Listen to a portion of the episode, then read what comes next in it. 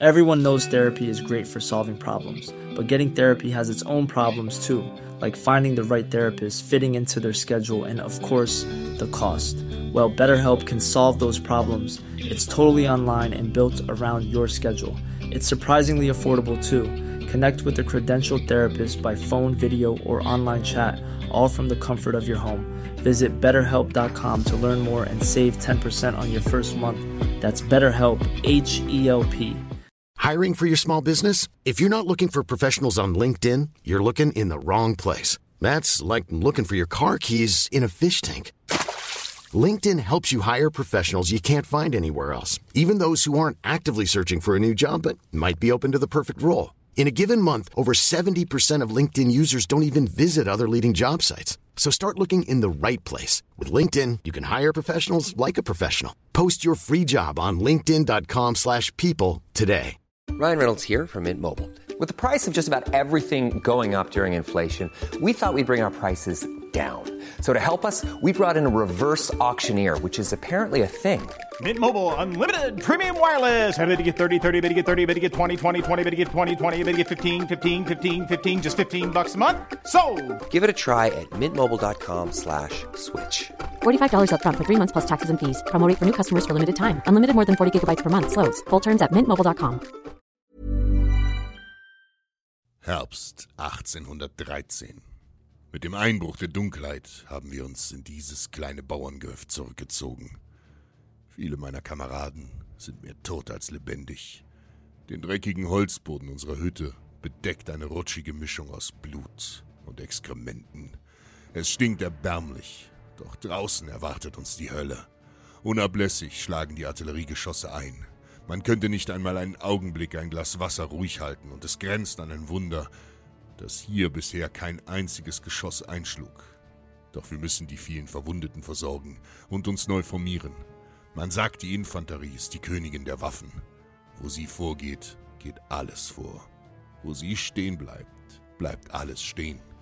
Doch Linieninfanterie ist der nackte Wahnsinn. Wie in Trance marschieren wir auf den Feind zu, und diese abgebrühten Hunde lassen uns bis auf 20 Meter rankommen. Dann erst schießen sie ihre tödlichen Salven. Ein blankes Nervenspiel. Wer zu früh schießt, stirbt, und in meiner Einheit dienen zu viele junge, unerfahrene Soldaten. Manche von ihnen drücken mit zitternden Händen ihren Gewehrlauf nach vorn, ohne die Waffe überhaupt neu geladen zu haben. Doch noch ehe die feindliche Linie in Reichweite ist, treffen uns auf freiem Feld die Kanonen. Beim ersten Einschlag zerfetzt es mehr als hundert Mann. Ein Treffer mitten ins Karree. Arme, Beine und Gedärm reißt es auseinander. Einem der Offiziere trennt es glatt den Schädel vom Hals. Frankreich hat ganz Europa den Krieg erklärt, und Napoleon, der größte Feldherr unserer Zeit, wirft ein Land nach dem anderen in den Staub. Unaufhaltsam marschieren die Franzosen nach Osten. In den deutschen Landen haben sie die Fürstentümer bis zum Rhein erobert und zwingen die linksrheinisch besetzten Gebieter unter ihre Herrschaft.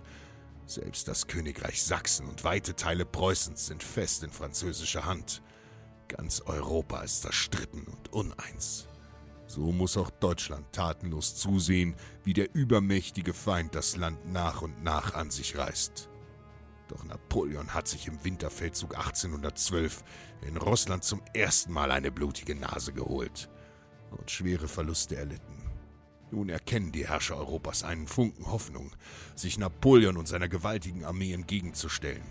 Frei nach dem Motto Der Feind meines Feindes ist mein Freund, haben Russland, Österreich und Preußen ihre alten Streitigkeiten beigelegt und ein starkes Bündnis geschmiedet. Nach der Niederlage vor Moskau hat sich Napoleon bis nach Sachsen zurückgezogen. Von Dresden zieht er nach Leipzig, um hier seine Truppen zusammenzuziehen und neu zu formieren. Doch wir haben den Feind hier zu einer gigantischen Entscheidungsschlacht herausgefordert. Eine Koalition aus Deutschen, Russen, Österreichern und Schweden bildet eine Streitmacht von fast 400.000 Mann, darunter 86.000 Reiter und mehr als 1500 Kanonen. Die 210.000 Franzosen mit ihren 14.000 Reitern und 700 Geschützen stehen uns gegenüber. In drei Armeen greifen wir von allen Seiten an. Doch auch wenn der Feind in der Minderzahl ist, so hat Napoleon mehr als einmal bewiesen, dass er auch in Unterzahl siegen kann. Die Franzosen haben sich taktisch um Leipzig zentriert und bilden so einen geschlossenen Militärring, der kaum Angriffsfläche bietet, während wir auf freiem Feld auf den Feind zumarschieren müssen. Seit drei Tagen kämpfen wir uns Meter für Meter weiter an die Stadt und den Feind heran. Mein zweites westpreußisches Infanterieregiment folgt der böhmischen Armee unter Feldmarschall von Schwarzenberg, der uns unablässig weiter nach vorne schickt. Mit Glück haben wir die Sümpfe von Süden zwischen Elster und Pleiße durchquert. Aber als wir frontal auf Wachau zumarschieren, werden wir gnadenlos unter Feuer genommen. Der Feind schießt aus allen Rohren. Schon wenig später geht der Franzose zur Gegenoffensive über und wir verlieren an nur einem Tag nahezu 20.000 Kameraden. Nur unsere geschlossene Formation kann uns am Ende vor der feindlichen Kavallerie retten, die in blinder Wut in unsere Bajonette reitet. Und so sind die Verluste der Feinde am Ende des Tages weit größer. Diese Schlacht ist die gewaltigste und grausamste, die die Welt je gesehen hat. Aber wir dürfen nicht verzagen. Mit jedem Schritt ist unser Sieg näher. Mit jedem Schritt ist Deutschland ein Stück freier. Im Morgengrauen machen wir uns fertig. Man sagt, die Franzosen seien zurückgedrängt und große Teile von ihnen hätten sich über die Straße Richtung Weißenfels zurückgezogen. In meinem trockenen Mund kleben immer noch die Reste der aufgebissenen Papierladungen. Die halbe Nacht habe ich bei dem Geschrei der Verwundeten und dem Donnern der Kanonen kein Auge zugemacht. Und doch, ich bin hellwach. Heute bringt unser Ansturm die Entscheidung. Ich weiß es. Die Trommeln ertönen und wir wenigen Überlebenden marschieren im Gleichschritt los. Weiter in die tödliche Schlacht. In Meusdorf stürmen wir über das Feld auf Probst Haida zu.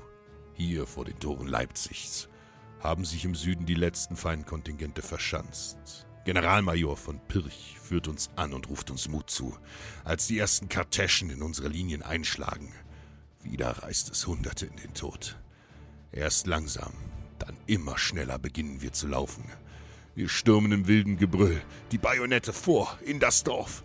Neben mir fallen Kameraden im Kugelhagel, während ich meine Klinge in den Leib eines schreienden Franzosen stoße. Wir kämpfen wie Löwen. Wir hauen, wir schießen, wir stechen, bis kein Feind mehr in unserem Weg steht. Die letzten von ihnen fliehen. Bei Gott, nun mein Freund, ist der Weg nach Leipzig endlich frei.